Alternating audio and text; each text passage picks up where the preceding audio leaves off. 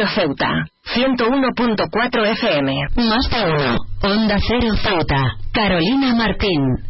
En el Día Internacional de la Cobertura Sanitaria Universal reflexionamos sobre los avances logrados y los desafíos pendientes en la búsqueda de un acceso equitativo y asequible a servicios de salud de calidad para todas las personas.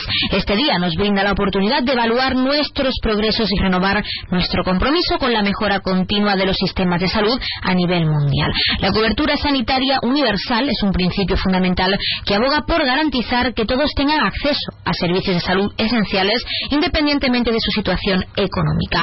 En este camino hacia la cobertura universal es esencial destacar las iniciativas que han contribuido a la mejora de la sanidad y reconocer la labor de los profesionales de la salud, investigadores y líderes que han dedicado sus esfuerzos a construir sistemas más sólidos y accesibles. Uno de los aspectos clave en la mejora de la sanidad es la inversión en infraestructuras y tecnologías de vanguardia, la adopción de innovaciones en la atención médica como la telemedicina y la inteligencia artificial ha demostrado ser crucial, especialmente en momentos de crisis. Y es que estas herramientas no solo facilitan el acceso a la atención médica, sino también optimizan los recursos y mejoran la eficiencia de los sistemas de salud. La formación y el desarrollo profesional continuo de los trabajadores son piedras angulares para la mejora sostenible. A medida que evolucionan las necesidades de la atención médica, es esencial que los profesionales estén equipados con habilidades y conocimientos necesarios para abordar los desafíos emergentes. La inversión en la educación médica y la capacitación constante garantiza que contemos con equipos de salud altamente calificados y preparados para enfrentar cualquier eventualidad. La colaboración global también juega un papel crucial en la mejora de nuestra sanidad. Compartir mejores prácticas, conocimientos científicos y recursos entre países y regiones es esencial para abordar los problemas de salud de manera eficaz y equitativa. La solidaridad internacional nos fortalece en la búsqueda de soluciones conjuntas y la construcción de sistemas de salud más resilientes. En este Día Internacional debemos instar a los líderes gubernamentales, organismos internacionales y sociedad civil a redoblar sus esfuerzos para mejorar la sanidad en todo el mundo. La salud es un derecho humano fundamental y al trabajar juntos podemos construir sistemas de salud más fuertes y justos que beneficien a todas las personas independientemente de su origen o situación económica. La mejora de la sanidad es un compromiso continuo que requiere la colaboración y el esfuerzo de todos nosotros para construir un futuro más saludable y equitativo, sobre todo para esas generaciones venideras que tienen que encontrarse un mundo mejor en todos los sentidos.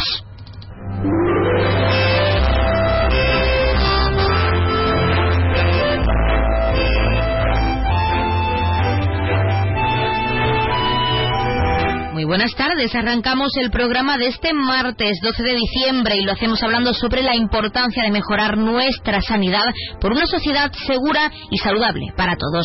Nosotros arrancamos ya con una nueva edición de nuestro programa Más de Uno Ceuta. Vamos a desconectar como cada día por un rato con un programa que viene cargado de temas interesantes.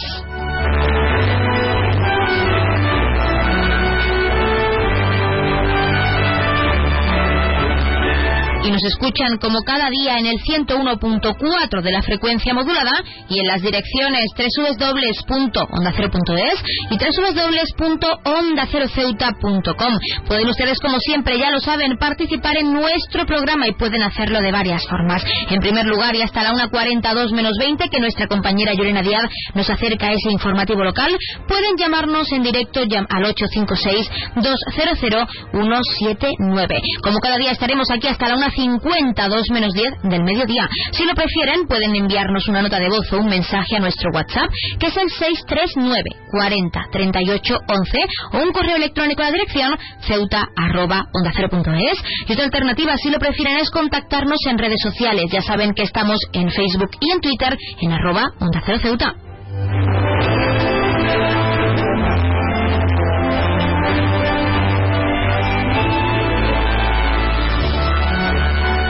Pueden contarnos si creen que queda mucho por hacer en el ámbito sanitario, qué creen que falta a nuestra sanidad pública o incluso cómo piensan que podemos seguir luchando a nivel personal por su mejora día a día. Ya saben que también pueden participar para felicitar a un ser querido que cumpla años, dedicarle una canción o incluso pedirnos su tema favorito para que suene durante unos minutos en nuestro espacio, porque como siempre les decimos, queremos escucharles con canciones, géneros musicales, experiencias, anécdotas, recetas recetas que se acercan ese 24 y 31 de diciembre y siempre queremos conocer qué van a hacer con su familia, cuáles son las recetas únicas que preparan para ese día y incluso pueden decirnos qué eh, les gusta hacer en estas festividades tan importantes para muchos y muchas ceutíes. Así que anímense y llámenos.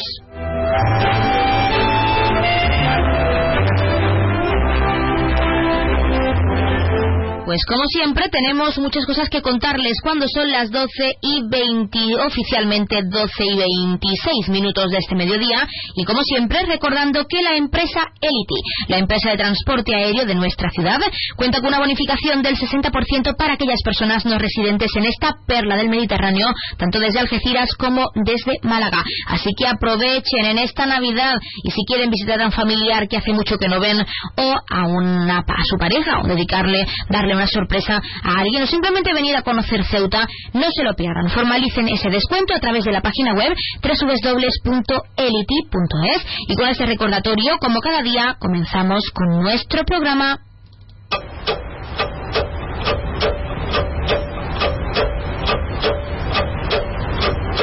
Y arrancamos, como siempre, conociendo la última hora. La policía local se ha adherido a una nueva campaña especial de la DGT sobre control de la tasa de alcohol y presencia de drogas en conductores. Hasta el 17 de diciembre se desarrollará esta campaña que está enmarcada en la Estrategia Española de Seguridad Vial 2030, que identifica como un área estratégica la tolerancia cero con los comportamientos de riesgo.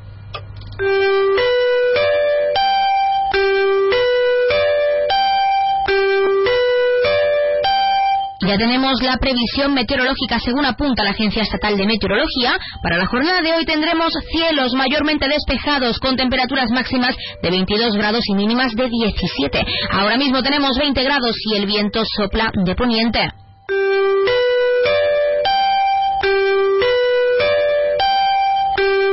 Pasamos también, como siempre, a conocer la noticia curiosa del día. En una hazaña que ha dejado a todos asombrados, una pareja alemana ha logrado ingresar al libro Guinness de los récords al decorar su casa con nada menos que 555 árboles de Navidad. Las imágenes de esta decoración extravagante se han vuelto virales en redes sociales, capturando la atención y el asombro de personas en todo el mundo. Se trata de los Jeremy de Weserbergland, en Alemania. Una pareja que tuvo una fiebre navideña algo elevada y comenzaron con este proyecto en el mes de agosto, mostrando así su pasión por la Navidad y su deseo de crear algo único y memorable. El resultado final, compartido recientemente, como decimos en redes sociales, ha generado reacciones de asombro y admiración por parte del público. La Navidad se acerca rápidamente y esta pareja ha decidido hacer de suya, la suya, una temporada verdaderamente inolvidable. La atención mediática que han recibido demuestra que su creatividad y dedicación han dejado una marca duradera, no solo en su comunidad local, sino en todo el mundo. Además, esta pareja instaló 108.000 adornos, otro récord acreditado por el Instituto del Récord de Alemania. Los usuarios no tardaban en comentar hermosos, qué lindo, Dios les permita seguir disfrutando siempre. Quisiera decorar mi casa así, pero paciencia es lo que menos tengo. Eran algunos de los comentarios positivos que, les dejaban los internautas. Asimismo, dejaban comentarios negativos a esta pareja ganadora. ¡Qué locura! Para nada me gustó. Es lamentable no tener que gastar dinero y tanta gente y niños animalitos en el mundo muriendo de hambre. ¡Qué barbaridad! Con todo ese dinero, mejor hubiera donado a los hospitales. Pueden contarnos qué opinan, si están de acuerdo con que se están de acuerdo con los internautas que comentaban de forma positiva, o si por el contrario le da la razón a aquellos que dicen que ese dinero podría haber sido destinado a alguna causa benéfica en estas fiestas.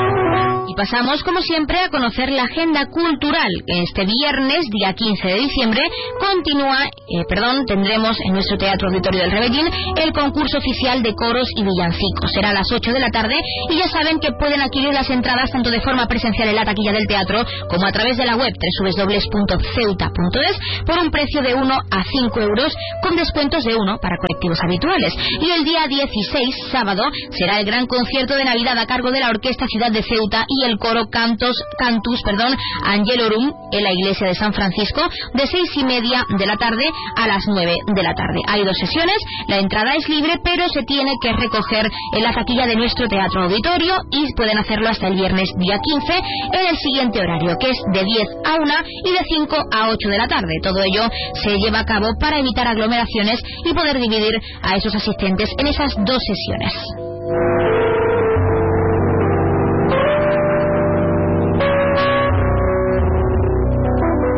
Siempre también contarles qué ocurrió un día como hoy. En 1918 el militar y aviador chileno Dagoberto Godoy cruza en avión la, cordillera de los Andes por primera vez. En 1924 el autogiro de Juan de la Cierva hace su primer vuelo de prueba, cubriendo el trayecto desde Cuatro Vientos a Getafe, cerca de Madrid, aquí en España. En 1932 en el municipio de Mexicali, en Baja California, en México, nieva por primera vez y única vez hasta la fecha, según los registros históricos conocidos. Y en 2015, por primera vez, pueden votar y ser candidatas las mujeres en Arabia Saudita en las elecciones municipales celebradas este día.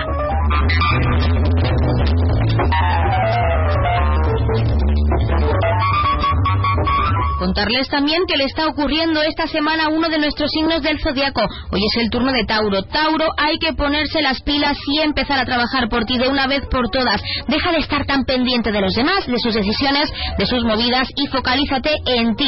Al final del día, la única persona que va a estar a tu lado eres tú, Tauro. Nadie va a decidir por ti, nadie va a sentir por ti, así que aprende esta lección de una vez. Estás perdido porque tienes más en cuenta las necesidades de los demás en vez de las tuyas. Y eso tiene que cambiar desde ya, Tauro. Piensa en ti, focalízate en tu salud, tanto física como mental, y deja un poco de lado a los demás, que luego en las malas siempre estás tú contigo mismo.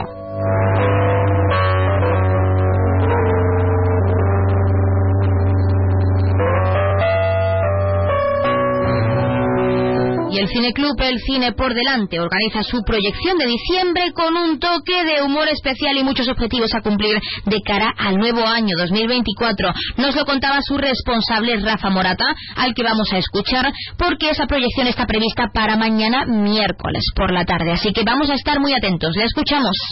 Pues eh, bueno, es la, es la historia de, de, un, de un chaval que, que se aburre con la vida súper moderna y organizada que llevan sus padres y se refugia en su tío que que vive en una parte más tradicional de la ciudad y conecta mucho más con, con el estilo de vida y con, y con la personalidad del tío que la de sus propios padres. Era este miércoles, día 13, a las seis y media de la tarde, en la sala de eh, perdón, en la sala de uso múltiple de la Biblioteca Pública de Ceuta, Adolfo Suárez, y bueno, ahí, ahí los espero porque es un tipo de humor además eh, que no es eh, habitual.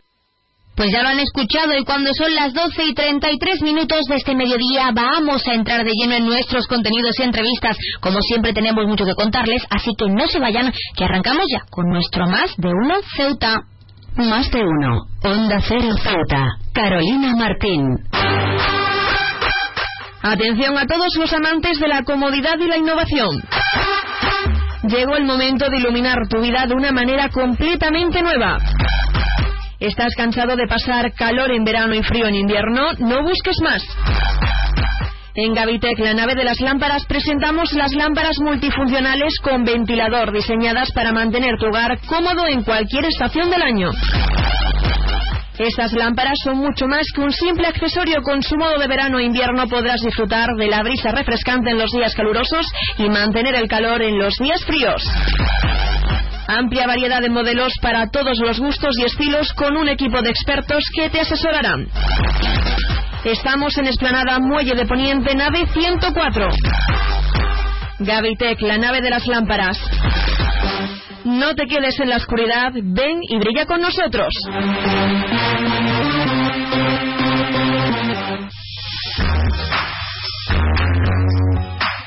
Aguas de Ceuta les recuerda a sus abonados que tienen a su disposición la oficina virtual donde podrán realizar múltiples gestiones, controlar sus facturas, consumos, realizar sugerencias o reclamaciones, modificar la domiciliación bancaria, activar o desactivar la recepción de sus facturas en formato papel. ACEMSA dispone además de una app en la cual podrán realizar avisos de averías, reclamaciones y disponer de acceso a diferentes links relacionados con nuestra empresa. Desde ACEMSA le recordamos nuestros teléfonos gratuitos 24 horas 910 21 56 y el 629 20 98 25 de mensajería WhatsApp y Telegram.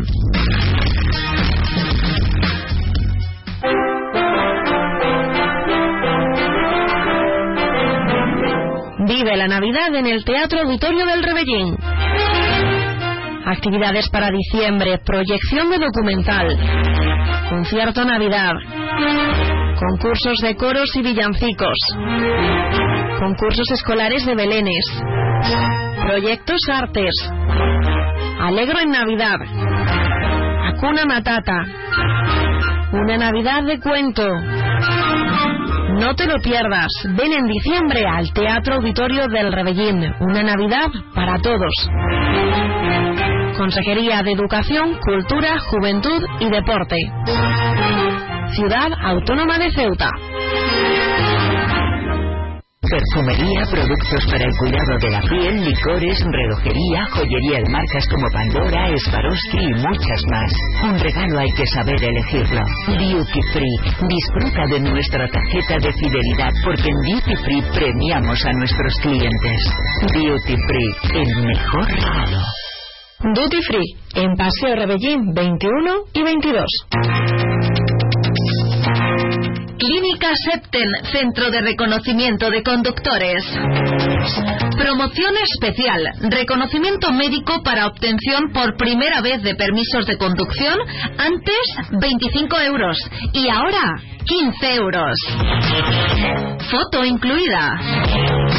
Estamos por las mañanas y por las tardes. Horario de lunes a jueves de 14 a 21 horas y martes, miércoles y viernes de 8 a 15 horas. Teléfono 856 20 14 46. Marina Española 9. Clínica Septen, siempre tú. Onda Cero Ceuta, 101.4 FM.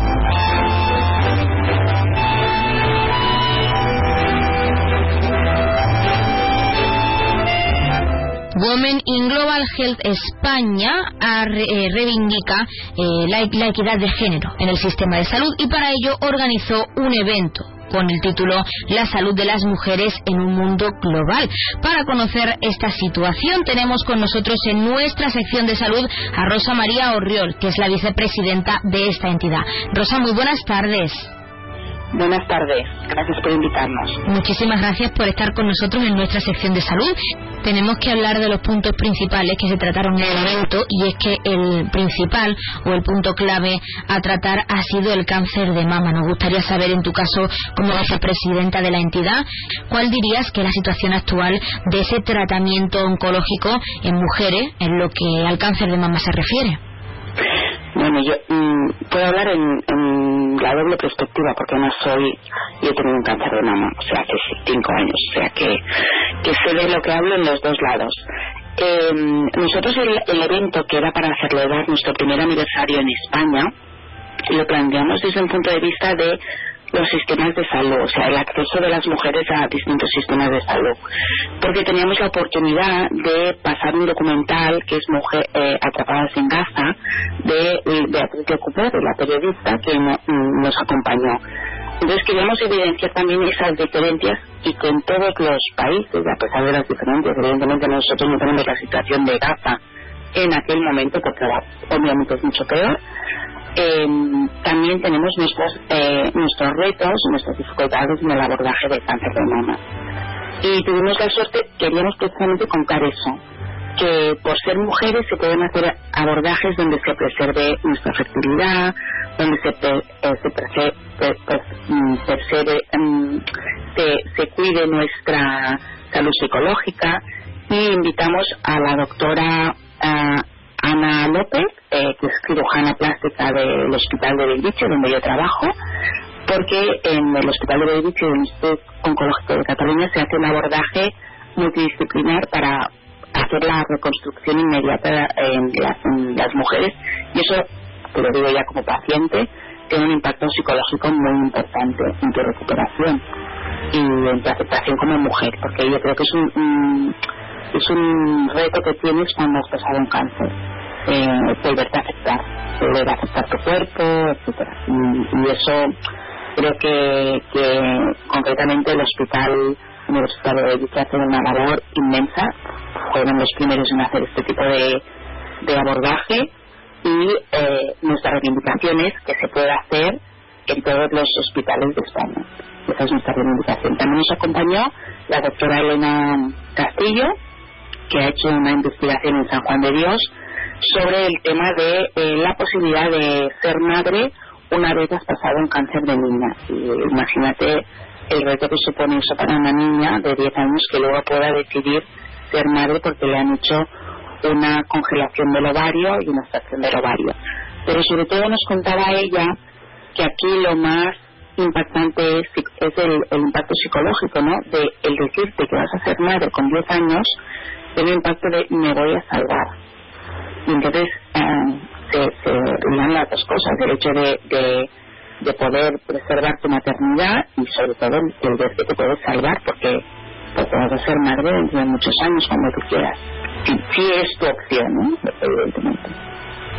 Rosa, como paciente que por desgracia padece esta enfermedad que nos sigue atajando en nuestra sociedad, que es algo que nos afecta y nos perjudica a todos y a todas, en este caso a todas, nos gustaría saber desde tu punto de vista qué crees que hace falta para que la ciudadanía siga luchando y para conseguir por fin una salud o una sanidad pública, mejor dicho, equitativa, donde se aborde de forma multidisciplinar, en este caso, ese tratamiento contra el cáncer de mama.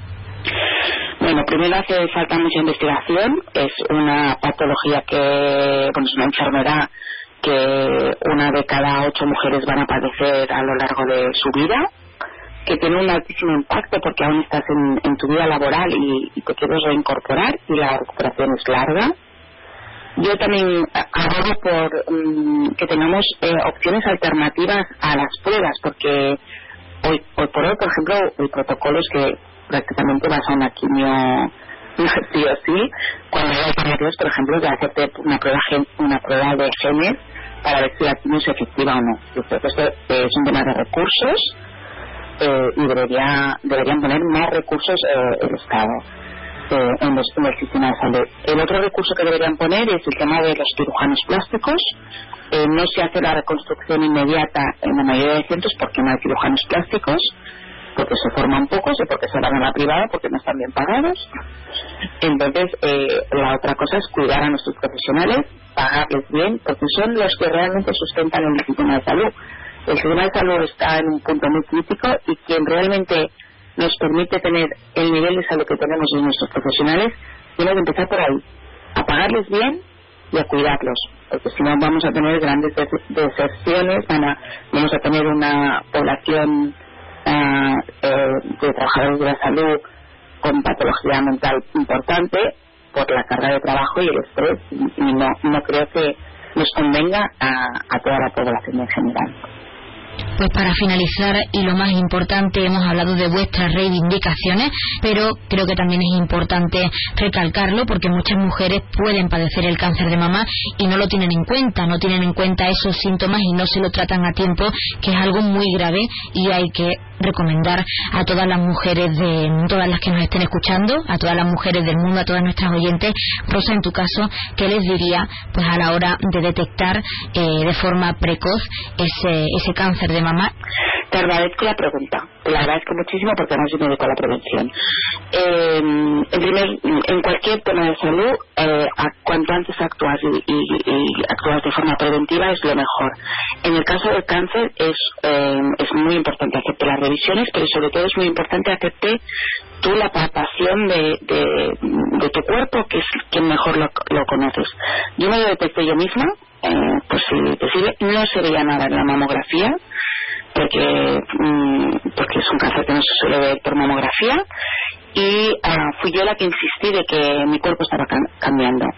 Eh, porque la primera vez pensaron que era que me venía la menopausia. Entonces yo dije, no, no, aquí está cambiando algo y realmente hicimos una función y salió que estaba cambiando algo.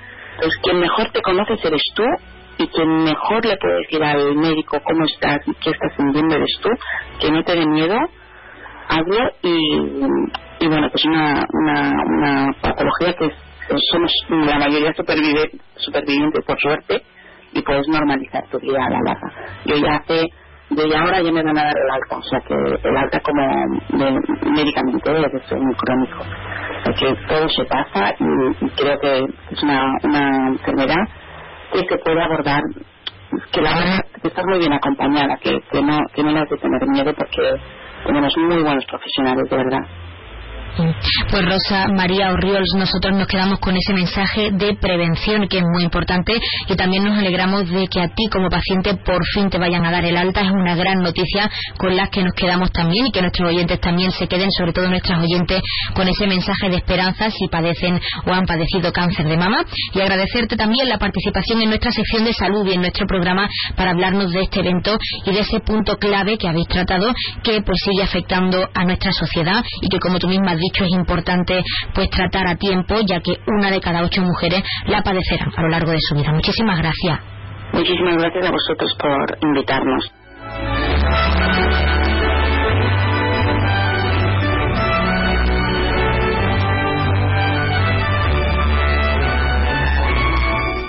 Más de uno. Onda Cero Zota. Carolina Martín.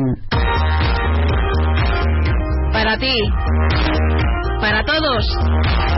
En Librería Sol encontrarás el regalo adecuado para estas fechas. Librería Sol. Como siempre, las últimas novedades publicadas tanto para adultos como para infantil. Y recuerda que disponemos del más amplio surtido en cómics, así como en juegos educativos. Y como siempre, si no lo tenemos, te lo pedimos sin cargo alguno. Librería Sol, un regalo perfecto con marca de prestigio Faber Parker Postcard y una nueva línea de diseño en escritura que te cautivará. Y para que en este 2024 no se te olvide nada, disponemos de un amplio surtido de agendas para todos los gustos. Estamos en calle Agustina de Aragón antes de llegar a la Iglesia de los Remedios. Librería Sol, desde siempre, contigo. Más de 50 años nos avalan ofreciendo garantías, seriedad con personal altamente cualificado en todos nuestros trabajos. Electricidad capa. Materiales eléctricos para la instalación de iluminación para su vivienda local o empresa con las mejores marcas y lo último en tecnología.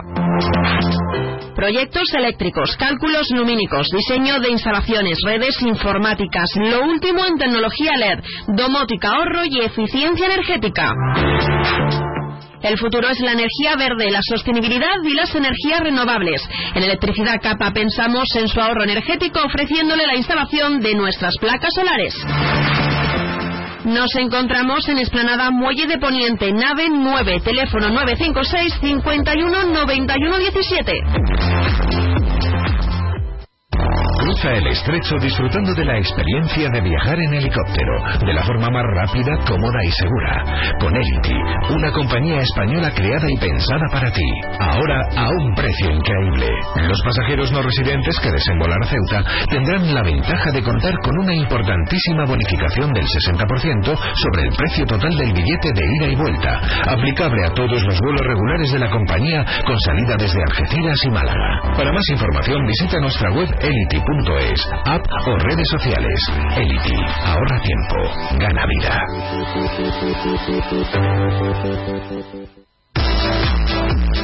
La tienda de Mois ahora es Almacenes Mois. Seguimos siendo los mismos, pero ahora queremos atenderte más y mejor. Te lo mereces. Nos hemos trasladado a la calle Real 33, edificio Ainara, junto a Farmacia Nieto, antiguo taller de marquetería. Almacenes Mois, ahora más artículos, más novedades y como siempre con los mejores precios. Y no te pierdas nuestras ofertas y liquidaciones. Almacenes Mois, por y para ti. Ahora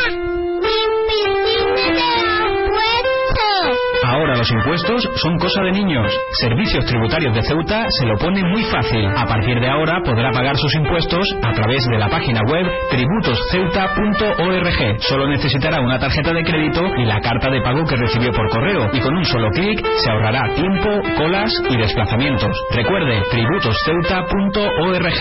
Servicios Tributarios de Ceuta, Ciudad de Ceuta. Nuevo horario de caja de 8 de la mañana a 2 de la tarde. Onda Cero Ceuta, 101.4 FM.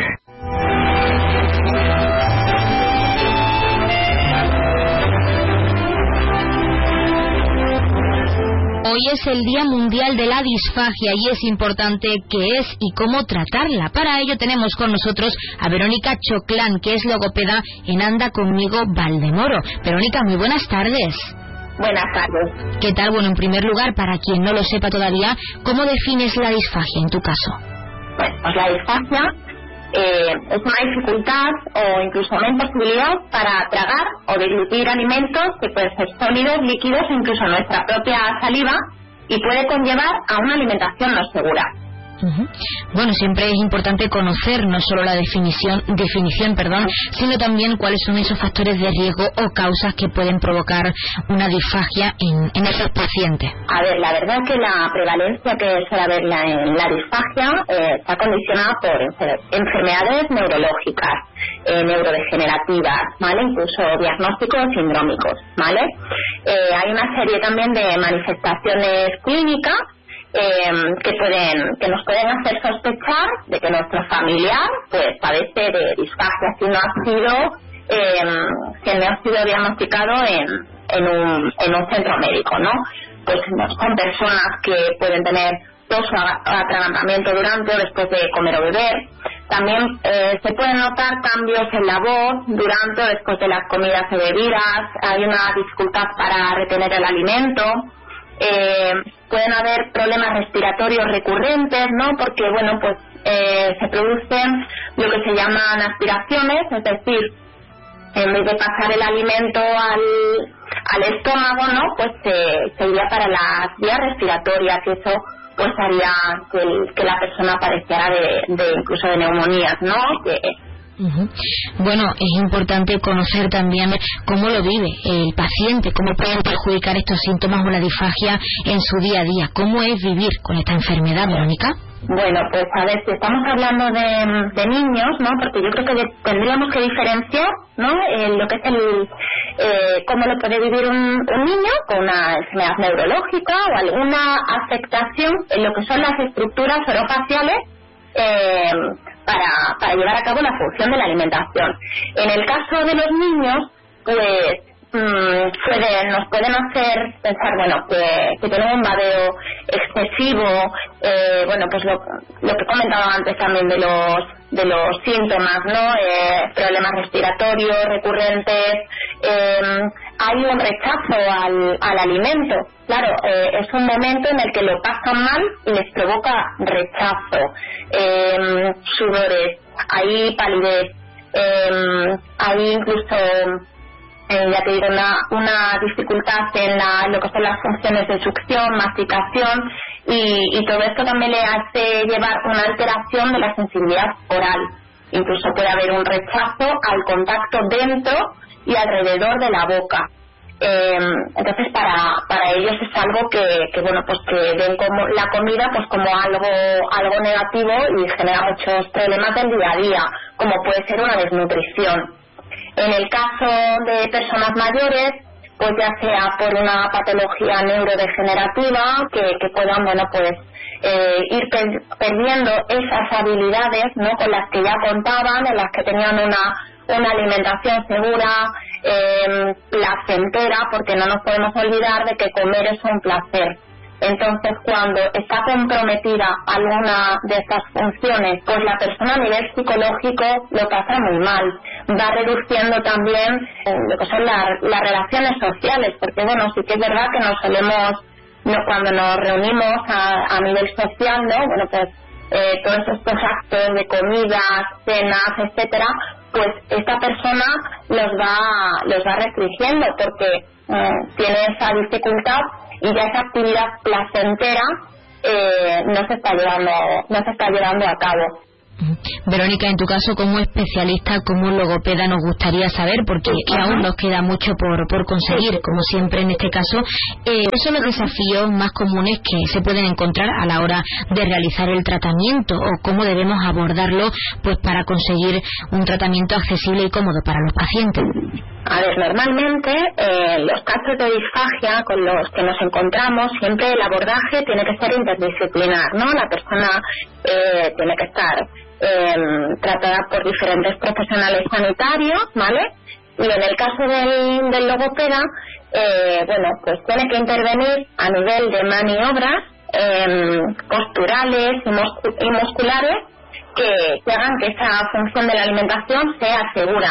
También adaptando lo que es el volumen y la consistencia de los alimentos, porque hay, hay diferentes tipos de, de volúmenes eh, para a la hora de adaptar los alimentos cuando cuando cuando existe una dificultad en la en la dilución, ¿no?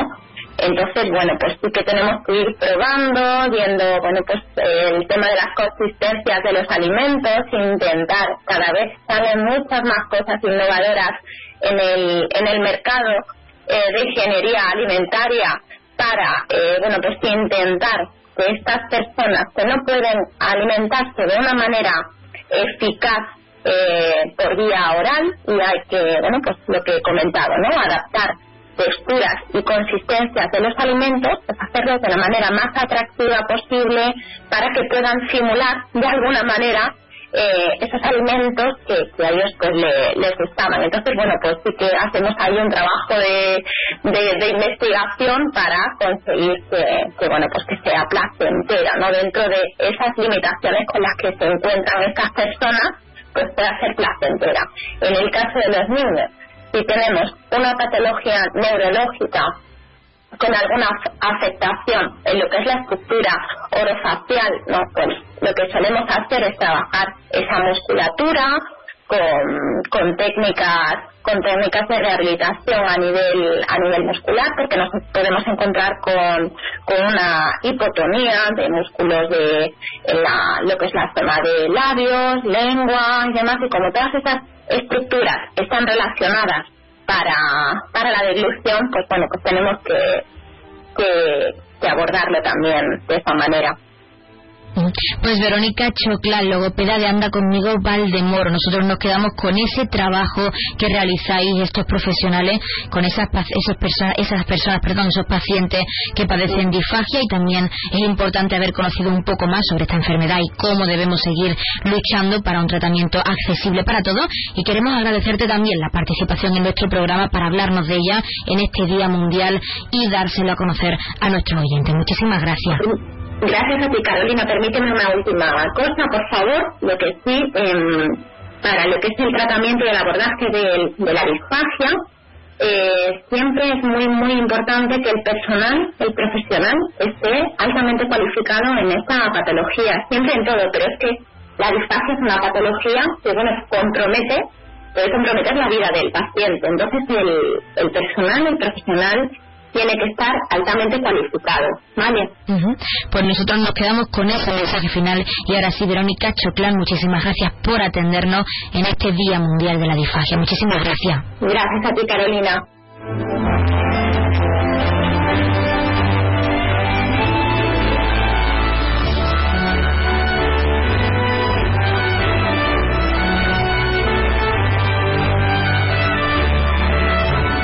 Pues nosotros, como siempre, nos estamos acercando a la una del mediodía. Son oficialmente las 12 y 59 minutos. Y como ya saben, a esta hora les vamos a dejar en primer lugar con nuestros compañeros de Madrid y con toda esa información, tanto a nivel nacional de lo que ocurre en nuestro país, como esas noticias de interés a nivel internacional. Para que siempre nos mantengamos informados, para que siempre conozcamos la actualidad y lo que ocurre más cerca de nosotros. También hablando de eso, como siempre, les dejaremos con nuestros compañeros de Andalucía que les acercarán toda esa información a nivel regional. Nosotros, como siempre, regresamos con la segunda parte de nuestro Más de Uno Ceuta y con nuestros contenidos entre y entrevistas a partir de la 1 y 10, una 12 minutos. Y como siempre, también como es costumbre, tendremos a nuestra compañera Llorena Díaz en nuestro estudio con ese avance informativo de toda la información local que regresa en directo a partir de la 1.40, 2 menos 20 del mediodía, muy pendientes de ese consejo, de ese consejo perdón, de gobierno que se está celebrando en este momento. Regresamos enseguida, no se vayan.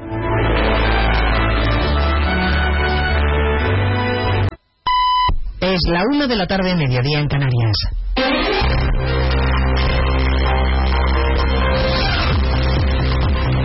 Noticias en Onda Cero. Buenas tardes, les avanzamos algunos de los asuntos de los que vamos a hablar con detalle a partir de las 2 en Noticias Mediodía, empezando por el acuerdo en Bruselas del reparto de las cuotas de pesca, un reparto clave para el sector pesquero de nuestro país, del que se ha felicitado el ministro Planas. Corresponsal comunitario, Jacobo de Rebaños. Haremos acuerdo, así lo ha anunciado mitad latín, castellano, el ministro Luis Planas en la red social X, añadiendo que es muy buen resultado para España porque aumentamos el volumen y el valor en las pesquerías más significativas, se refiere las 11.000 toneladas de merluza, dice que es la cifra más alta del siglo. De hecho, el pacto incluye un aumento del 10,5% de capturas de merluza para España. Este ha sido el acuerdo más difícil y largo en los 26 años de este corresponsal aquí en Bruselas debido a las reclamaciones de Francia e Italia en relación con el esfuerzo en el Mediterráneo que España ha buscado todo el rato mitigar. Los detalles de lo pactado en la rueda de prensa aún están por llegar. A partir de las dos les contaremos además la reacción del sector pesquero principal afectado por este reparto. En Andalucía no están contentos ante lo que la consejera de Agricultura, Carmen Crespo, entiende que es una muy mala noticia para su territorio. No es el momento de reducciones. Es un año de transición para evaluar la recuperación de los stocks. Y eso lo saben porque lo ha establecido la FAO. Y además los informes científicos que los tienen que tener actualizados. Porque se lleva muchos años de continuo sacrificio por parte del sector. Cuatro años de continuo sacrificio. Esta tarde llega al Congreso la ley de amnistía, se debate y se vota la toma en consideración de la norma sin Sánchez presente en el Parlamento, una ausencia lamentable a juicio del Partido Popular que le afea el silencio en un debate como el de hoy, José Ramón Arias. Hoy será un día triste para la democracia española porque se va a dar trámite a un texto legislativo ilegal basado en una corrupción política. Así lo estima el portavoz popular en el Congreso, Miguel Tellado, que denuncia la falta de valentía del presidente del gobierno. Sánchez ni siquiera se atreve a defender la ley que le hace presidente del gobierno de España. Y por eso nosotros hoy hemos pedido votación por llamamiento público a cada uno de los diputados que conformamos el Congreso de los Diputados, para que todos nos retratemos con nuestro voto y con nuestra voz. Para el portavoz socialista es perfectamente democrático que el Congreso debata leyes y señala que esta es una propuesta del Grupo Socialista y por tanto la defenderá él mismo y no debe hacerlo, dice nadie del gobierno. Anuncia el Partido Socialista, por cierto, que se va a querellar contra Santiago Abascal por su comentario sobre Sánchez del fin de semana en el que el líder de Vox decía que la sociedad española terminaría pidiendo ver a Pedro Sánchez colgado con los pies eh, boca abajo. el el portavoz del Partido Socialista ha dicho que se va a querellar porque el líder de Vox dijo que quería ver a Pedro Sánchez colgado por los pies.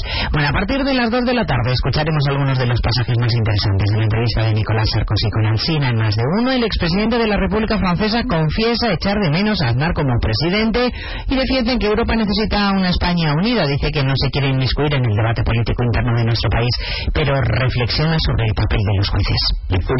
Los políticos no tienen que mezclarse con la justicia. La justicia no tienen que mezclarse con la política. Y cada uno tiene que ser responsable. El presidente del gobierno español no satisface a los españoles, satisface a los españoles, no cambiaron. La cuestión que la pregunta que planteamos es que si un magistrado no hace bien su trabajo, ¿es sancionarlo? ¿Es sancionado? Sánchez tendrá ley de amnistía y espera tener también en breve presupuestos. El Gobierno ha aprobado en Consejo de Ministros el techo de gasto, el primer paso para tramitar las cuentas del Estado. Entre tanto, las pensiones mínimas se van a revalorizar entre un 5 y un 7% el año que viene y un 14% las de viudedad. Lo ha avanzado en la agencia EFE la ministra de Inclusión y Seguridad Social, Elman Saez, que lanza un mensaje de tranquilidad a los pensionistas. Es momento de recoger los frutos de ese trabajo tan importante que, por supuesto, también quiero agradecer a los grupos políticos que estuvieron a la altura de aprobar esas reformas y al diálogo social, bueno, pues para recoger esos frutos y para dar mensaje de tranquilidad, de garantía a los pensionistas de hoy y del futuro. Seguimos atentos además a Dubái porque la cumbre del clima está a punto de terminar y se sigue negociando contra reloj la declaración final. La presidencia de la cumbre sugirió que no figurase un compromiso para eliminar los combustibles fósiles y eso ha generado mucha controversia, además de retrasar el final de la cita. Las delegaciones siguen dándole vueltas al texto. La ministra española Teresa Rivera confía en que todo termine bien. Reducir el coste del impacto que estamos sufriendo es muy importante. Empezamos con muy buenas noticias sobre pérdidas y daños. Queremos finalizar esta COP proporcionando lo que el mundo necesita en este momento. Y hablaremos además de Alexei Navalny, el líder opositor ruso. El Kremlin dice que no sabe dónde se encuentra después de que Navalny haya vuelto a no comparecer en una vista judicial. Eso ha hecho saltar todas las alarmas sobre su estado de salud. En 55 minutos resumimos todos estos y otros asuntos de la actualidad de esta mañana de martes 12 de diciembre. Elena Gijón, a las 2, Noticias Mediodía.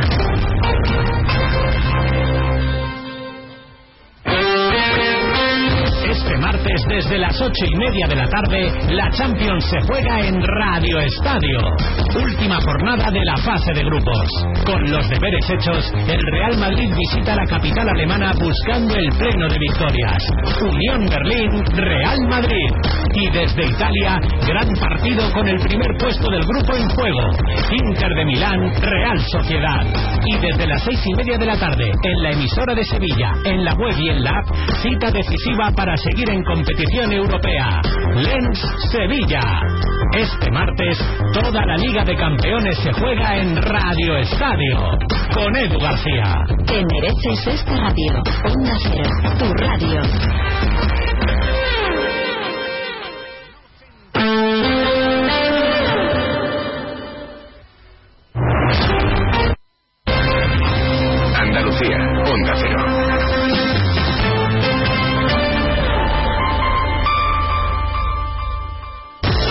Que para hacer la caña en programación, inteligencia artificial y esas cosas deberías irte fuera, es que todavía no sabes que gracias a la Consejería de Desarrollo Educativo y Formación Profesional y el Foro FEDER, el proyecto READOR proporciona recursos digitales educativos de pensamiento computacional, robótica e investigación aeroespacial en los centros sostenidos con fondos públicos. Así que ya sabes, si quieres ser la caña, mejor quédate aquí. Andalucía se mueve con Europa. Unión Europea. Andalucía. Ay, José, todavía no he comprado el jamón ibérico para Navidad. ¿Cómo? Antonio, por favor, vete corriendo a Montesierra que tienen los mejores jamones ibéricos de Jabugo. Embutidos, carnes y todo lo que necesitas para triunfar esta Navidad. ¿Y dónde está Montesierra, José? Los encuentras en Jerez, Jabugo y en montesierra.com. No falla. Montesierra, excelencia de principio a fin. Termina el año en verde con los Social Energy Green Days. Llévate 200 euros en tu batería virtual con Quiroluz. Con seguro todo riesgo incluido los dos primeros años y grandes descuentos con hasta 25 años de garantía en todas nuestras instalaciones de primeras marcas. Pide tu cita al 955 44 11 11 o socialenergy.es. La revolución solar es Social Energy. Sobre todo, Onda Cero Andalucía. Cero, Noticias de Andalucía. Jaime Castilla. Buenas tardes, hacemos hasta un repaso de la actualidad de Andalucía de este martes 12 de diciembre y empezamos con el jarro de agua fría que ha recibido el sector pesquero andaluz con el nuevo acuerdo de pesca de la Unión Europea para 2024 que rebaja las capturas de cigala gamba y los días de pesca de arrastre en el Mediterráneo. Así lo ha calificado la consejera de Agricultura y Pesca, Carmen Crespo, quien advierte a la Unión de que tiene que reflexionar si este es un sector estratégico para la alimentación de los europeos o prefiere la Unión depender de terceros países. En política, el consejero de presidencia de la Junta, Antonio Sanz, califica el inicio esta tarde en el Congreso de los Diputados del trámite de la ley de amnistía como una vergüenza y un atropello a la Constitución y al Estado de Derecho. Además, critica como una tomadura de pelo la reunión del Consejo de Política Fiscal y Financiera de este lunes, porque dice que Sánchez es el presidente que más maltrata a Andalucía. Desde el PSOE, por el contrario, acusan a la Junta de confrontar constantemente con el Gobierno central y califican de rotundamente falso que Sánchez maltrate a la comunidad. En Jaén. El actual alcalde del PP dice que el exalcalde socialista ha sido llamado a declarar como investigado por el juez en la presunta trama de compra de votos del PSOE en las últimas municipales, aunque desde ese partido lo niegan. Onda Cero Jaén, Pepe Cortés.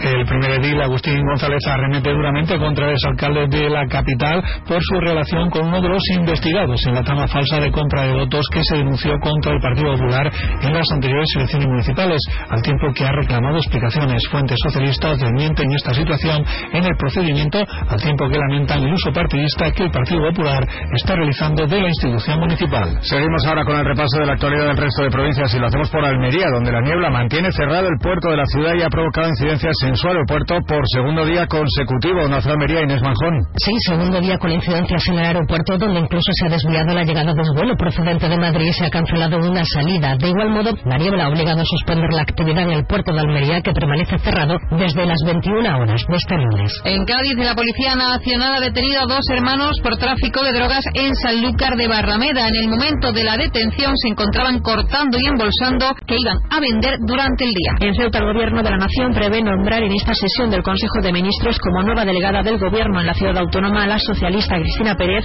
que hasta el momento ha sido vicepresidenta segunda de la mesa rectora de la Asamblea Local y en sustitución a Rafael García. Pérez será la tercera mujer en ocupar el cargo. En Córdoba, la sección tercera de la Audiencia Provincial ha condenado a penas de tres años y seis meses de cárcel por delitos de prevaricación administrativa, fraude de subvenciones por más de 175.000 euros y falsedad en documento público a la ex alcaldesa de Peñarroya, Pueblo Nuevo.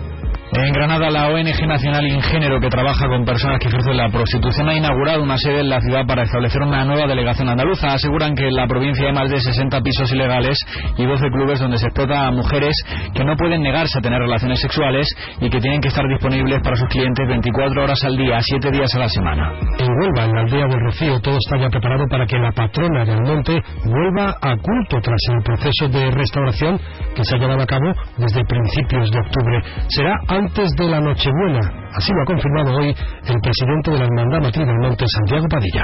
En Málaga, la universidad celebra la segunda vuelta de las elecciones a rector que se disputan los catedráticos Teodomiro López Navarrete y Ernesto Pimentel Sánchez. En las votaciones del pasado 1 de diciembre, el candidato más votado fue el catedrático Teodomiro López, pero no logró la mayoría absoluta, por lo que hoy se vuelve a las urnas. Y en Sevilla, la ciudad no se resigna a perder la conexión de un vuelo directo con Nueva York tras decidir la compañía United Airlines hacer ese vuelo con la ciudad portuguesa de Faro. Desde la Junta dicen que hay otras aerolíneas interesadas y que hay mercado para ello.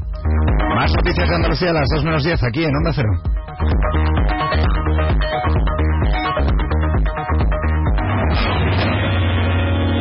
Onda Cero. Noticias de Andalucía. En estas Navidades, saborea el mejor jamón ibérico de bellota, los romeros de Alanís, producto familiar y artesanal con tiendas en Alanís y Sevilla. Los romeros de Alanís. Descubre nuestro producto estrella, lomito ibérico de bellota, el mejor sabor para estas fiestas. Realiza tu pedido entrando en shop.losromerosdealanís.com y lo recibirás en casa en 48 horas. Los romeros de Alanís, de nuestras dehesas a tu mesa. A Julián le encanta su pueblo. Recorrer sus encantadores paisajes, hacer senderismo y cruzarse con gente encantadora que viene a disfrutar de la naturaleza. Porque a Julián, como a todos sus vecinos, le encantan las visitas. ¿Verdad, Julián? Ven a los pueblos blancos de la Sierra de Cádiz. Encantados de conocerte. Junta de Andalucía. Nos encanta viajar, nos encanta Andalucía. ¿Te vienes a conocerla? Iniciamos nuestro viaje cada miércoles a las dos y media de la tarde y recorremos Andalucía contigo. Gente Viajera Andalucía, un programa de turismo, actualidad, gastronomía, tradiciones y buen humor en Onda. Con la colaboración de la Consejería de Turismo, Cultura y Deporte de la Junta de Andalucía. Te mereces esta radio. Onda Cero, tu radio.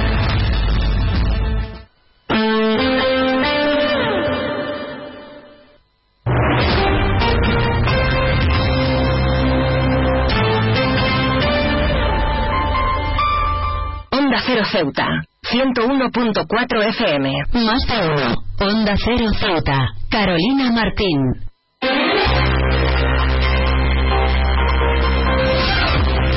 Pues retomamos como siempre la segunda parte de nuestro Más de Uno Ceuta y como siempre vamos a dar paso ya a nuestra compañera Llorena Díaz con ese avance informativo. Llorena Díaz, muy buenas tardes. ¿Qué nos tienes que contar hoy?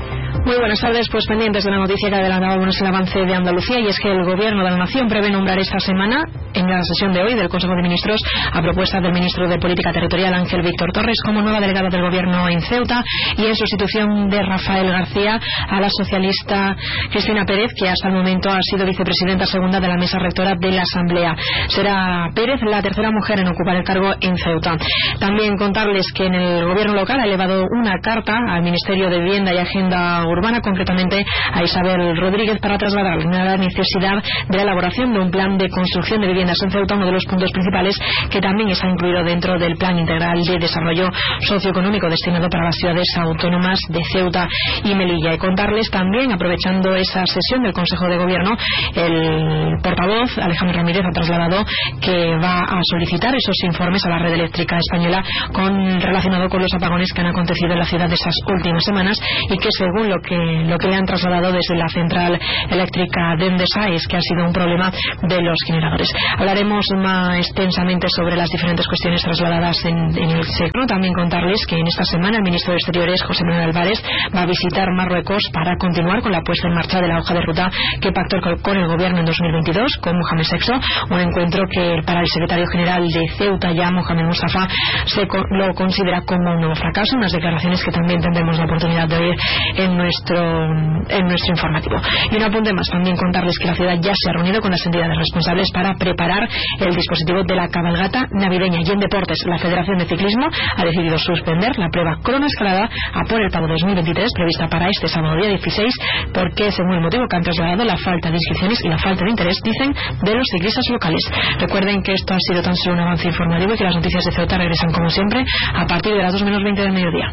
Pues muchísimas gracias, como siempre, a nuestra compañera Yurena Díaz, que nos deja ese pequeño avance informativo de cara a toda la información local que regresa a partir de las 2 menos 20 del mediodía. Pero nosotros seguimos aquí y vamos a arrancar ya con nuestra segunda parte de nuestro Más de Uno Ceuta. No se vayan.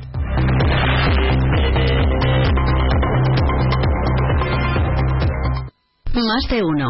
Onda Cero Ceuta. Carolina Martín. Nuevo concesionario Citroën con un nuevo equipo, un nuevo espíritu y una nueva experiencia. Ahora tu nuevo concesionario oficial Citroën en Ceuta, en Borras y Ballesteros. Preparado para ofrecerte el mejor servicio y la mejor atención en todo momento. Nuevo concesionario oficial y servicio técnico Citroën en Ceuta, en Borras y Ballesteros, Avenida España, número 26.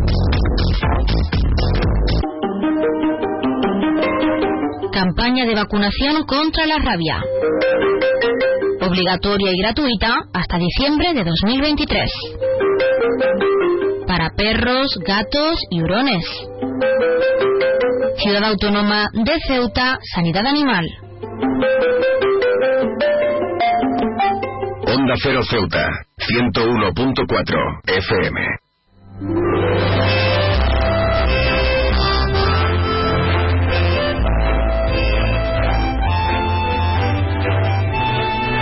La Asociación Beber de Cine realiza esta tarde en la Biblioteca Pública Miguel Ángel Blanco la proyección de diciembre, en este caso con la película Serendipity. Y para hablar de ello tenemos a su presidenta, que es Yolanda Carbonell. Yolanda, muy buenas tardes. Hola, muy buenas tardes. Bueno, porque habéis elegido en primer lugar esta película tan interesante y tan romántica. Porque, bueno, la película de diciembre siempre es la película de temas navideños y la verdad es que cada vez nos cuesta más trabajo buscar buscar una porque yo creo que las mejores ya las hemos puesto. Pero siempre rebuscando rebuscando aparece una y bueno pues de repente me acordé de esta película la volví a ver de nuevo y bueno me parecía que creo que estaba muy muy bien para para ponerla en este caso como tú misma dices, es el mes de diciembre, estamos en el mes de la magia y la Navidad, que es la festividad esencial, y nos gustaría saber, como presidenta en tu caso de esta asociación, qué supone para vosotros, para Beber de Cine, esta sesión que vais a realizar antes de acabar el 2023 también. Pues mira, nosotros esta película siempre la hacemos con mucha ilusión porque es un poco agradecerle a, a todos los que nos han seguido, eh, que vienen a las películas y que vienen a nuestras actividades y desde ahí desde cine quiero celebrar con ellos un poco un anticipo de la Navidad.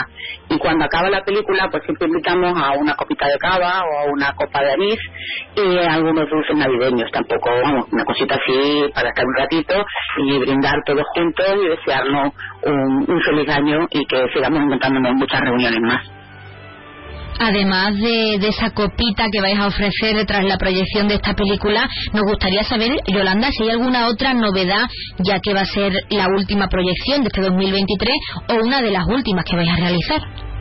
Bueno, en principio sí es la última de 2023, ya el 2024 estamos empezando a pensar a ver a ver qué hacemos, ya estamos buscando y eligiendo nuevas películas y, nuevas actividades que realizar y bueno, en este caso la única novedad es que le hemos cambiado de emplazamiento. Por, motivos laborales a mí me viene mucho mejor eh, hacer la proyección en la biblioteca de Ángel Blanco. Y bueno, pues hemos cambiado un poco de, de sitio. Seguimos estando, vamos, de biblioteca a biblioteca. Bueno, como tú misma nos comentaste en su momento, sabemos que se han reducido las actividades de la Asociación Beber de Cine por varios motivos, pero también tenéis muchas actividades de otro estilo, como es el caso del Club de Lectura o ese, ese Cineforum. Disfrutaremos de alguna de ellas este mes, es decir, tendremos el Club de Lectura o alguna otra sorpresa. Pues esperamos a 2024. En este caso, digamos que con Serendipity matamos los pájaros de un tiro. Por un lado, ponemos la película de Verde Cine y por otro lado vienen eh, los del club de lectura para comentarla cuando acabe la película también. Y yo que sí, así estamos preparando muchas cosas para, para, para enero. El club de lectura empieza fuerte con dos actividades literarias eh, una será el club de lectura propiamente dicho, que, que para, en, en, diciembre, como es un mes entre los puentes, las vacaciones y las fiestas, pues es difícil un poco buscar una fecha para coincidir. Y entonces pues decidimos que el libro de diciembre iba a ser el libro de diciembre a enero. Es, un libro un poco más gordo, de unas 600 y pico páginas, entonces la reunión del club de lectura la tendremos en enero. Eh, pero antes de esa, como a mediados de enero, tendremos una reunión extra del club de lectura que llamamos Encuentros con el Autor que tendremos una reunión con, con María Jesús Fuentes para leer con ella eh, y comentar con ella su último libro de poemas, Al Urbán que traza la luna. Estaremos muy pendientes, por supuesto, pero ahora sí hay que hacer balance. ¿Cómo valoráis vosotros este año? ¿Cómo Beber de Cine valora este 2023, todas esas actividades y todo lo que habéis conseguido hasta ahora? Pues la verdad es que muy bien, porque de aquí se nos planteamos este año un poco más pausados, más tranquilos, eh, hacer menos actividades, pero más a gusto, disfrutándolas y la verdad es que mm, no hemos parado. Y ya te digo que para el año que viene estamos mm, pensando nuevas cosas y ampliar, tenemos muchísimas ideas para, para relacionar eh, no solamente la gastronomía, el vino y, el cine, sino la gastronomía y la literatura, eh, el vino y la literatura. O sea, tenemos, tenemos ideas para hacer muchas más cosas eh, el año que viene. ¿Alguna meta que podáis adelantarnos y que os hayáis planteado de cara a 2024 también? No, metas nunca, no me gusta que hacen metas. Yo creo que, que vamos sobre la marcha, viendo un poco lo que se nos ocurre y aceptando ideas y sugerencias que nos proponen por, otra, por todas partes y viendo si podemos hacerla o no podemos hacerla, valorándola. Y simplemente lo único que sí tenemos muy claro es que queremos mantener eh, nuestra idea de principio, que es eh, hacer cosas para mm, disfrutar, pasárnoslo bien, aprender y entretenernos y pasar un rato que cuando acabemos la actividad pues nos sintamos más felices y, nos encontremos mejor mm, espiritualmente y anímicamente como presidenta también de esta asociación de beber de cine y también teniendo en cuenta todas las actividades que habéis realizado a lo largo de este año 2023 y como la ciudadanía las ha acogido con muchas ganas, ¿qué crees que aporta el cine o este tipo de actividades como es vuestro caso, este Cineforum, pues al fomento de la cultura y nuestra vida, no solo en esta festividad como en la Navidad, sino en el resto del año? ¿Qué nos aporta el cine? Pues mira, lo primero es pasar un rato agradable. Lo segundo, te permite conocer a otras personas, porque te relacionas con personas que a lo mejor no conocías y que las conoces allí mismo cuando vas a, ver la película y sobre todo a la hora de, hacer el coloquio y de, y de comentar la película. Y, y, eso te sientes, después descubres cosas que a lo mejor no conocías que existía esa película o no conocías a esos actores o no tenías ni idea de esa temática. Y siempre mm, una cosa lleva a otra y siempre surge, ah, pues mira, pues yo conozco eso y tal, y se te van ocurriendo y te proponen nuevas inquietudes. Pues para cerrar, y lo más importante, Yolanda, hablando de la proyección de esta tarde, nos gustaría un mensaje final para animar a todos nuestros oyentes, a todos los ceutíes, a todas las ceutíes, a que acudan esta tarde y sobre todo dónde pueden hacerlo y cuándo, para que lo tengan claro. Pues mira, yo invito a todo el mundo que venga, se lo va a pasar muy bien, va a pasar un rato muy agradable, porque Serendipity, mm, tú lo has dicho, es una película romántica, pero además una película donde el azar y la ilusión tienen mucho que ver porque mm, todo lo que es una historia de amor ambientada en unas navidades y en el que tienen que superar una serie de pruebas que te da el azar para poder reencontrarse. Ellos creen, la pareja que se conoce, ellos creen que si que si lo suyo es un amor verdadero se tienen que conocer de nuevo, eh, pues se encontrarán. La vida hará que, se encuentren. Y por un lado uno va buscando un billete de 5 dólares en el que está apuntado el número de teléfono del otro y el otro va buscando un libro que es precisamente El amor de los tiempos del cólera, donde en la primera página está apuntado el número de teléfono de ella, para ver si así se pueden reencontrar. Así que invito a todo el mundo que quiera venir, pasar una tarde agradable, la película dura 90 minutos, y se puede ver en la biblioteca pública Miguel Ángel Blanco, en el Morro, a las 7 de la tarde pues nosotros también les animamos desde aquí a que asistan, a que vean esa película tan romántica y tan característica de esta fiesta. Y Yolanda Carbonell, presidenta de la Asociación Beber de Cine, como siempre os deseamos mucha suerte de cara a 2024 y estaremos en contacto para conocer en profundidad esas actividades que ya en enero comenzáis con ese club de lectura. Muchísimas gracias y mucha suerte. Muchísimas gracias.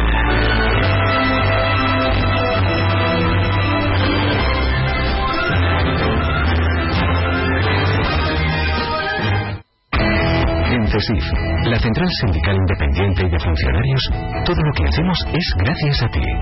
Porque con tu confianza y apoyo, tú lo haces posible. CESIF es otra clase de sindicato. Independiente y profesional, transparente y cercano.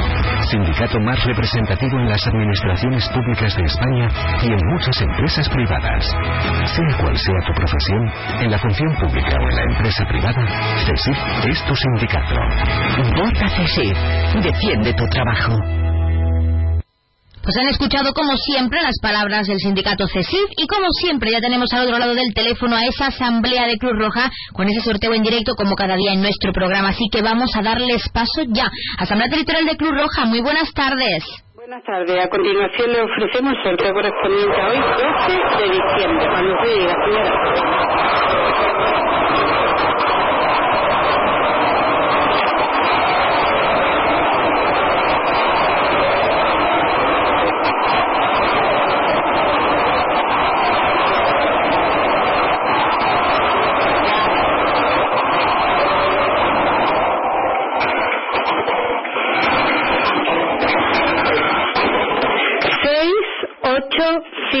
El número agraciado ha sido 685. Felicitaciones a los ganadores desde Cruz Roja. Un cordial saludo y hasta mañana. Pues hasta mañana a la Asamblea Territorial de Cruz Roja y como siempre muchísimas gracias por ofrecernos ese sorteo en directo en nuestro programa y enhorabuena a todos los premiados y premiadas que como cada día esperamos hayan recibido esa gran noticia con nosotros y que no hayan sido pocos de cara a estas fiestas. Nunca viene mal una gran sorpresa, una gran noticia como es haber sido premiado con ese sorteo de la mano de la Asamblea de Cruz Roja. Recordarles el número agraciado de hoy que ha sido el 6 85 685, popularmente conocido como La Palmera. Ahora sí, pasamos a conocer los números de interés. Ya saben que el 112 es para emergencias, 016 lucha contra el maltrato, 900 018 018 para el acoso escolar y el 024 el teléfono de atención a conductas suicidas. Y si quieren contratar un servicio de taxi, ya saben que en Ceuta contamos con dos empresas, Autotaxi 856 925 225 y Radiotaxi 956 51 5406, 956 51 5407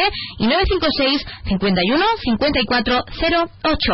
También darles a conocer esas farmacias de guardia para hoy martes 12 de diciembre. Horario diurno tendremos la farmacia de Guindos en la calle Real número 61A y la farmacia Morte en la barriada La Libertad San Daniel en calle 69 local y horario nocturno, como siempre, tendremos esa farmacia de confianza, la farmacia Puya, situada en la calle Teniente Coronel Gautier, número 10, en la barriada de San José.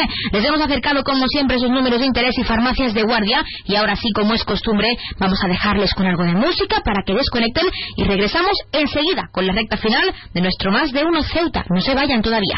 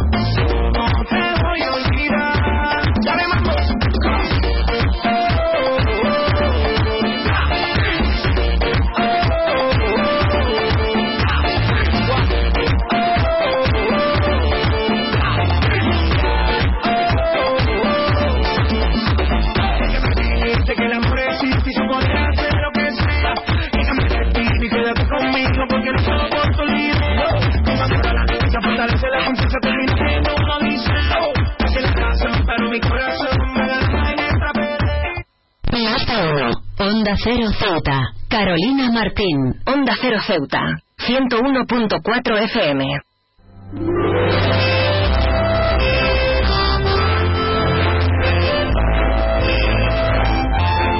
Esta tarde la Escuela de Música Mundo Arte realizará su concierto de Navidad y para hablar de este evento tenemos bien docente que es Noelia Caballero. Noelia, muy buenas tardes. Hola, buenas tardes, ¿qué tal? ¿Qué tal? Bueno, queremos hablar en primer lugar de cómo se va a desarrollar este concierto de Navidad tan interesante y el primero de una larga lista de actividades que se llevarán a cabo en nuestro teatro auditorio. ¿Cómo se va a desarrollar? Pues mira, va a ser cortito, eh, la verdad que la duración máxima va a ser una horita, si llega, y se han dividido a los alumnos porque no pueden participar todos en el concierto de Navidad, dejan a otros para el concierto que daremos en junio y actúan pues eh, de la escuela desde chiquitines, medianos hasta adultos. Bueno, tenemos que hablar ese concierto que durará una hora con esos alumnos que están entusiasmados pues por plasmar su música en nuestro teatro auditorio. Sabemos que este mes es el mes de la música, es el mes de la cultura en esta festividad que es la Navidad, pero además de todos esos conciertos de Navidad de los que vamos a poder disfrutar y para que los ceutíes lo sepan, ¿qué aporta vuestra música? ¿Qué vais a transmitir a todos los ceutíes y todas las ceutíes desde la Escuela de Música Mundo Arte? Bueno, como tú muy bien has dicho, eh, lo principal son, son los peques, ¿no? Porque van con mucha ilusión, y yo siempre lo digo, eh, tienen mucho mérito al, subirse a un escenario. Lo que queremos es, pues, bueno, dar a conocer un poquito a la gente de la escuela, aunque llevamos muchos años, eh, que vean que se puede aprender música disfrutando, y es lo que queremos manifestar a través de, nuestro concierto. ¿Qué supone a nivel personal la música, tanto para ti a nivel personal como para esos alumnos que están día a día en esa escuela de música, pues realizando las actividades y practicando de cara a esa representación esta tarde? para mí no significa todo, porque llevo con la música desde que tengo ocho años, desde que empecé en el conservatorio y me sigo dedicando a ello y para los niños, pues, es lo que te he comentado antes, les hace mucha ilusión. Los más pequeños en realidad no entienden todavía de los beneficios que le puede aportar la música. Pero sí es verdad que a nivel de concentración, de estudio, de todo, les viene genial. Y luego aparte todo el conocimiento que van adquiriendo. Hablando de, de ese significado, ¿no? Eh, nos gustaría saber ¿Por qué crees que es importante realizar este tipo de actividades relacionadas con el, con el arte y en concreto con la música en una festividad tan, tan importante como es la Navidad en este caso? ¿Por qué tenemos que seguir fomentando la cultura y la música como medio de expresión en Ceuta? Pues mira, en la cultura musical hay que fomentar la parte de que es un medio de expresión, como tú bien has dicho, eh, a nivel cognitivo es muy positivo eh, a la hora de la concentración es positiva, a la hora de estudiar eh, son todos beneficios. Y si en realidad nos podemos mirar, no hace falta solo enfocarnos en los instrumentos. Eh, ¿Quién a día de hoy no se representa con una canción o no escucha música o no le gusta algún tipo de música. En realidad para mí es que son todo beneficio. Desde tu punto de vista y teniendo en cuenta pues que estáis a punto de salir al escenario, como quien dice, la ciudadanía ceutí crees que tiene ganas no solo de disfrutar de esta Navidad, sino también de ese concierto de Navidad que vais a vosotros representar en nuestro teatro auditorio esta tarde. Mira, eso es algo que a mí me gustaría comentar porque es verdad que mm, yo no sé bueno, por falta de, publicidad no es, porque la verdad que se le da, pero normalmente a los conciertos eh, los que suelen asistir son los familiares, familiares y amigos de la familia, poquito más. Y eso sí es verdad que me gustaría hacer un llamamiento porque las entradas no son caras, eh, van desde un euro a tres euros, eh, no es mucho tiempo, es algo distinto y entonces a mí me gustaría invitar a la gente a que fuera a verlo no se van a aburrir, es una experiencia nueva y ven algo distinto. Profundizando en ese mensaje, Noelia, ¿por qué animas a los ceutíes y a las ceutíes a que asistan para disfrutar de lo que, como tú dices, es una experiencia única y especial para estas Navidades? Pues mira, eh, básicamente eh, porque la música cuesta mucho fomentarla, muchísimo, y realmente no se termina de valorar con lo que es eso por una parte, y por otra, pues, oye, pues, porque, como yo digo, los, los niños los que no son tan niños, los adultos, eh, llevan tiempo practicando, ensayando, y es una satisfacción que la gente vaya a verlo. Para ellos, para mí y para todos, vamos. Sí, porque imagino que habrá sido mucho tiempo también de trabajo, de ensayo. ¿Cómo se han desarrollado esos ensayos con esos peques, sobre todo, que van a participar en, esa, en ese concierto de Navidad? Pues mira, los ensayos los hacemos cuando vienen a clase. Eh, dedicar el tiempo de estudio lo dedican allí. En casa es verdad que tienen que dedicar algo de tiempo también. Y después, pues conforme se va acercando la fecha, eh, van viniendo más tiempo. O sea, se aumenta el número de clases, porque es verdad que el piano que hay aquí en el auditorio es un piano de cola. Entonces, si los niños en su casa tienen un tecladito normal, notan la diferencia. Yo les hago venir más a la academia, porque aquí tenemos los pianos grandes, para que vayan ensayando allí, para que ellos vayan más relajados, porque es que voy a repetir, subirse a un escenario impone más de lo que la gente se piensa. Entonces para mí tienen mucho mérito y los ensayos pues se van haciendo así. No en plan, oye hay que ensayar porque tenemos un concierto y todo esto. No, yo no obligo a ninguno a tocar, es más cuando veo que hay alguno que no quiere, que está nervioso, no soy partidaria de obligarlo porque sé que le pueden pasar mal entonces yo lo hago todo como, oye, van a ir vuestras familias a veros, va la gente, eh, van a estar muy orgullosos de vosotros, lo vais a hacer muy bien. Se lo pongo todo de una manera muy distinta a la realidad. Pues Noelia, para finalizar, y lo más importante es con ese esfuerzo que habéis realizado con esos peques ya preparados para subirse a ese teatro auditorio con muchas ganas y con mucha también con mucha ilusión de transmitir esa música y todo lo que vosotros sentís con ella. ¿Qué esperáis en tu caso como responsable y docente de esta escuela de música pues de cara a esa representación, a ese concierto de Navidad? Pues mira, lo que esperamos sinceramente es que salga bien que disfruten todos, tanto las personas que van a verlo como los que estamos allí. Y, bueno, y lo que comentábamos antes, fomentar un poquito la música y que la gente vea eh, que no estudiar música es mm, algo estricto, que se puede enfocar de muchas maneras y se puede disfrutar y aprender, que es lo importante. Pues Noelia Caballero, nos quedamos con ese mensaje final. Desde aquí os deseamos muchísima suerte para esta tarde, pero no va a hacer falta, seguro que no. Y agradecerte la participación en nuestro programa para hablarnos de este proyecto, de la música y de lo que significa para vosotros. Muchísimas gracias. Muchísimas gracias a ti.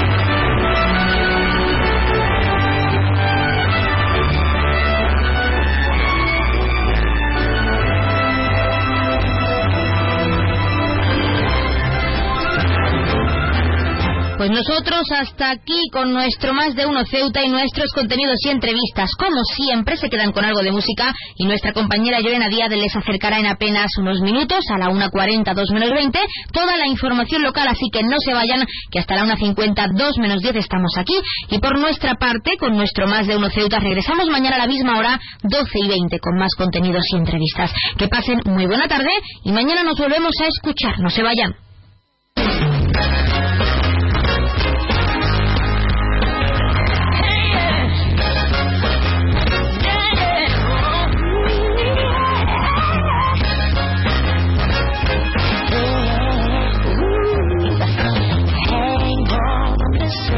I'm gonna get to know you better.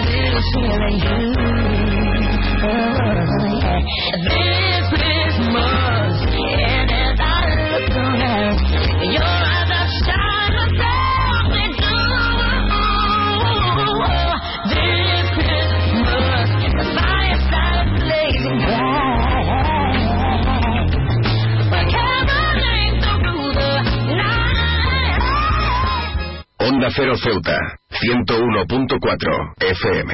Noticias. Onda Cero Ceuta. Llurena Díaz. Buenas tardes, son las 2 menos 20 del medio C de diciembre. Llega la hora de noticias de nuestra ciudad, es la hora de noticias en Onda Cero.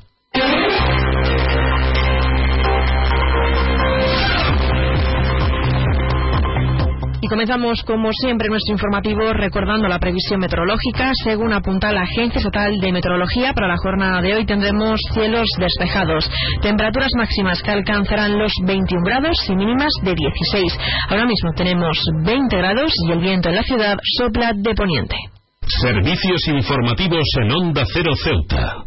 Pues entramos de lleno en nuestros contenidos. El Gobierno de la Nación prevé nombrar esta semana, a propuesta del ministro de Política Territorial, Ángel Víctor Torres, como nueva delegada del Gobierno en Ceuta y en sustitución a Rafael García, a la socialista Cristina Pérez, que hasta el momento ha sido vicepresidenta segunda de la mesa rectora de la Asamblea. Pérez se convierte así en la tercera mujer en ocupar el cargo. Seguimos con más asuntos. El gobierno local ha elevado una carta al Ministerio de Vivienda y Agenda Urbana, precisamente a la ministra Isabel Rodríguez, para trasladar la necesidad de elaborar un plan de construcción de viviendas en Ceuta, uno de los puntos principales, también incluidos dentro del Plan Integral de Desarrollo Socioeconómico para las ciudades autónomas. El portavoz del gobierno, Alejandro Ramírez, señala que la intención es también poner en común en ambas administraciones las diferentes políticas y problemas ante esta necesidad y al objeto de poder desarrollar desarrollar este plan y ejecutarlo. La escasez de vivienda en Ceuta es uno de los principales problemas de, de, envergadura y también sobre todo debido a los altos precios que impiden o dificultan el acceso a las personas para una primera vivienda de renta media baja. Por este motivo, el presidente a través de este escrito ha trasladado eh, la necesidad de realizar y ejecutar un plan para la promoción y construcción de vivienda de cara a solucionar esta problemática y satisfacer así las necesidades existentes. Sobre los apagones acontecidos en la ciudad esas últimas semanas, el portavoz asegura que han trasladado este problema a la red eléctrica de España para conocer y analizar mediante los informes solicitados los motivos que han generado esta incidencia.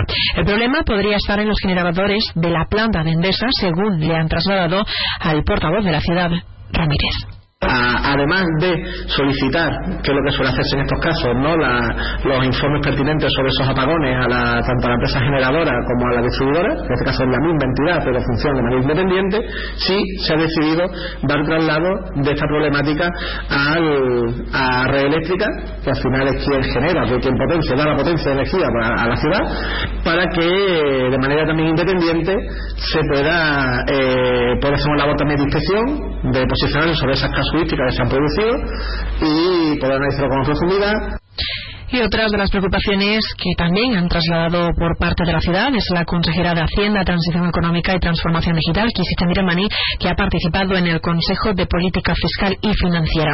En ese espacio, la consejera del Gobierno local ha reclamado al Ejecutivo Central que cumpla con los compromisos adquiridos con la ciudad autónoma, como la activación del Plan Integral para el Desarrollo Socioeconómico, la puesta en marcha de estrategia de seguridad nacional o la derogación del nuevo sistema de bonificaciones, entre otras cuestiones escuchamos a Kisicha Miramani y sobre todo a que hemos instado a que no se tomen medidas que pudieran ir en contra de lo que se establece en el plan estratégico, como por ejemplo las bonificaciones a la seguridad social y su derogación de facto. Y también le hemos pedido que se ponga en eh, marcha la estrategia de seguridad nacional donde de manera específica se incluye a las ciudades de Ceuta y Melilla.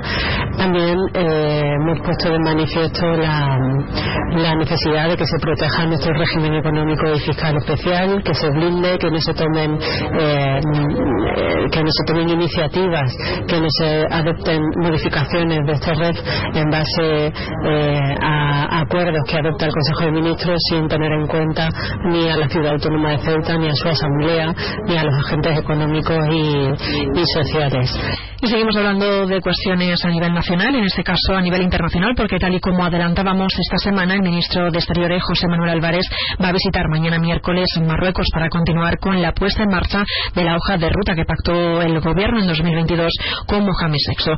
Un encuentro que para el secretario general de Ceuta ya, Mohamed Mustafa, se trata de un nuevo fracaso. No un fracaso, sino un nuevo fracaso porque la hoja de ruta ya existía. Esos acuerdos eh, ofrecieron una hoja de ruta, eh, existieron declaraciones donde nos decían que la buena comercial iba a estar para X tiempo y luego se ha ido eh, prorrogando en el tiempo y no se ha cumplido. Lo que es cierto que también quiero ser prudente, quiero ser honesto. Estamos a la expectativa de, que, esa reunión. El beneficio de la apertura de esa buena comercial. Ya no nos valen plazos, sino queremos saber en qué día, qué momento vamos a disfrutar los ceutíes, las ceutíes, los melillenses y las melillenses de una buena comercial, que es lo que reclama todo el tejido comercial y quieren de esa economía privada, de ese sector privado, de esa producción económica privada para generar también riqueza y por ende empleo.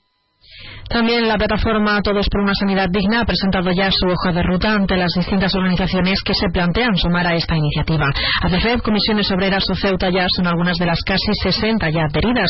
Esta nueva entidad pretende hacer presión para que el Gobierno actúe en la situación de bloqueo sanitario y para ello plantean manifestarse en los próximos días. Lo trasladaba el presidente vecinal de la Asociación de Vecinos de la Barriada del Príncipe, Abdelmalik Mohamed. Estamos pensando en próximamente hacer una, manifestación, próximamente estamos hablando entre una o dos semanas antes de las Navidades, como, digamos, como algo simbólico y que enseñe a los políticos que la ciudadanía, que salga la ciudadanía a la calle y decir a los políticos que hay que hablar de este tema porque es algo bastante serio y con la, con la sanidad no se juega. El portavoz del gobierno local, Alejandro Ramírez, ha insistido en la situación sanitaria, que es una cuestión que también preocupa al Ejecutivo y es por ello que han recordado que el presidente de la ciudad ha trasladado al Estado y a las administraciones dependientes que se ponga a disposición todos los recursos para acabar con ese bloqueo. Según Ramírez, no habrá por el momento posición de la ciudad con respecto a esta manifestación. Eh, nosotros vamos a posicionar ahora mismo si vamos manifestándonos en este caso concreto. Primera noticia que tengo al respecto sobre, sobre este tema, pero yo creo que sí ha quedado clara la postura del gobierno local en este aspecto reivindicativa, ¿no? Reivindicativa en que Ceuta, por sus condicionantes, creo que se requiere una especial atención en materia sanitaria y de que se puedan disponer todos los recursos, en este caso por parte del Estado, puesto que es una de las mm, pocas, por decirse, de las competencias ¿no? más en exclusiva que tiene en este caso el, el gobierno central. Onda Cero Ceuta. 101.4 FM. Más noticias en Onda Cero. CESIF convoca a movilizarse a los trabajadores de la ciudad autónoma porque, según dice, es una cuestión de dignidad. Este sindicato recuerda que lleva más de 20 años sin RPTs y, sin renovar el convenio colectivo tras eliminar los premios de jubilación, los planes de pensiones y empujar a judicializar cualquier petición. CESIF también lamenta la subida de los sueldos de los políticos ceutíes. Y un apunte más. La ciudad se ha reunido ya con las entidades responsables para preparar el dispositivo para las cabalgatas navideñas. Un encuentro en el que ha estado presidida por la titular del área, Pilar Orozco, y con lo que han contado también con representantes de la Policía Local, el 112 Bomberos o la Consejería de Medio Ambiente.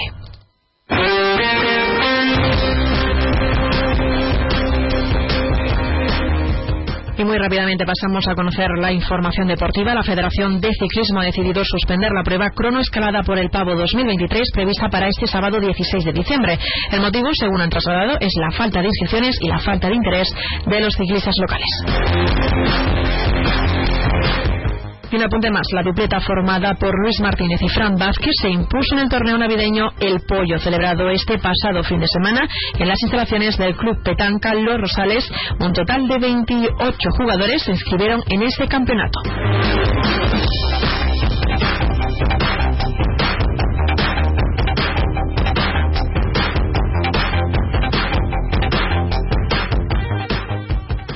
Noticias. Onda Cero Ceuta. Llurena Díaz.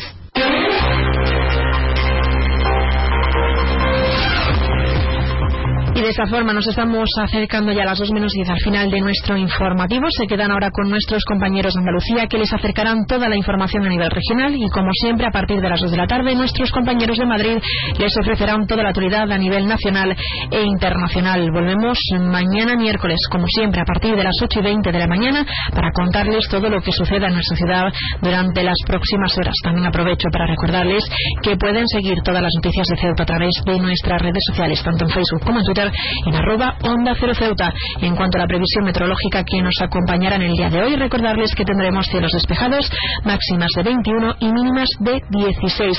El viento en la ciudad sopla de poniente. Esto ha sido todo. Me despido, que pasen muy buena tarde y hasta mañana.